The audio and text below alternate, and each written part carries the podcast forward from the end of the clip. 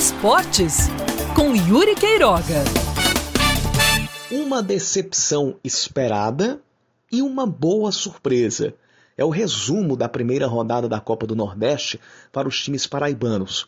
O Botafogo, no sábado, começou com um xoxo e aguado empate por 0 a 0 com o 4 de julho do Piauí, que alguns consideram que é a equipe mais fraca ou com menos chances de classificação nessa primeira fase. E por alguns momentos, o Botafogo chegou a tomar pressão do 4 de julho, que pode não ser uma equipe espetacular, pode não ser um favorito a ganhar essa competição ou pelo menos a se classificar para o mata-mata, mas é um time entrosado e bem treinado.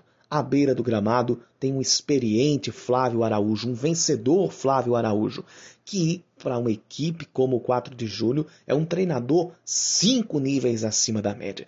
E mostrou isso com uma proposta de jogo honesta, com uma proposta de jogo humilde e taticamente correta, o 4 de julho ficou por um pouquinho, por uma bola na trave, inclusive, de conseguir uma vitória em cima do Botafogo. O desempenho da equipe treinada por Marcelo Vilar foi preocupante. Mesmo sendo o primeiro jogo oficial da temporada, o Botafogo mostrou que tem muita coisa a trabalhar. Desde o meio-campo até o ataque.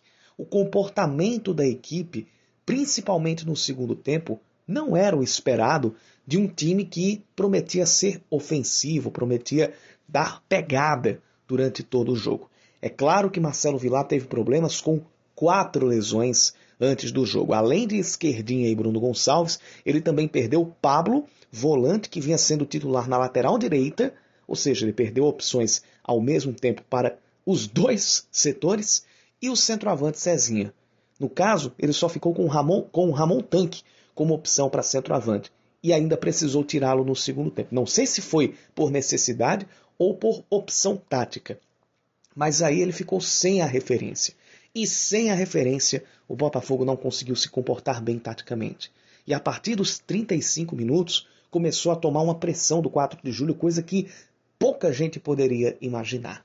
Então, esse desempenho coloca vários pontos de interrogação que precisarão ser resolvidos e bem resolvidos, tanto pelo Marcelo Vilar quanto pela diretoria. Para a semana, devem chegar e começar a treinar, aparecer com, com chances de entrar no time titular o meia Clayton e o atacante Rafael Oliveira, jogadores conhecidos e que também podem colocar a serviço seu bom futebol. Do outro lado, no domingo, mais conhecido como ontem, o 13, que tinha feito uma péssima pré-temporada, com um futebol muito abaixo da crítica, especialmente contra o América de Natal, foi até Maceió e arrancou um empate com o CSA. Um empate que veio aos 42 minutos do segundo tempo, contra uma equipe que estava com o seu segundo jogo com o time principal e que está na Série B do Campeonato Brasileiro, que era franca favorita, especialmente jogando em casa. O 13 fez uma partida também honesta, assim como o 4 de julho fez contra o Botafogo. Uma partida humilde, aplicada dentro da sua tática, jogando para se defender no primeiro tempo. No segundo tempo, terminou tomando o gol do CSA, mas mostrou postura, mostrou garra. E mesmo que não tenha ainda, ou que precise trabalhar a qualidade técnica, teve forças o suficiente para buscar o empate e arrancar o ponto. É o primeiro ponto de Marcelinho Paraíba como treinador do Galo da Borborema. Além deste pontinho, o 13 vai voltar para Campina Grande com ânimo, um peso foi tirado das costas. E em casa contra o Altos, a equipe tem a chance de pular para quatro pontos e fazer uma pontuação importante e interessante no início da Copa do Nordeste. Coisa que o Botafogo vai ter que correr atrás enfrentando o Bahia lá em Salvador, que é muito mais difícil.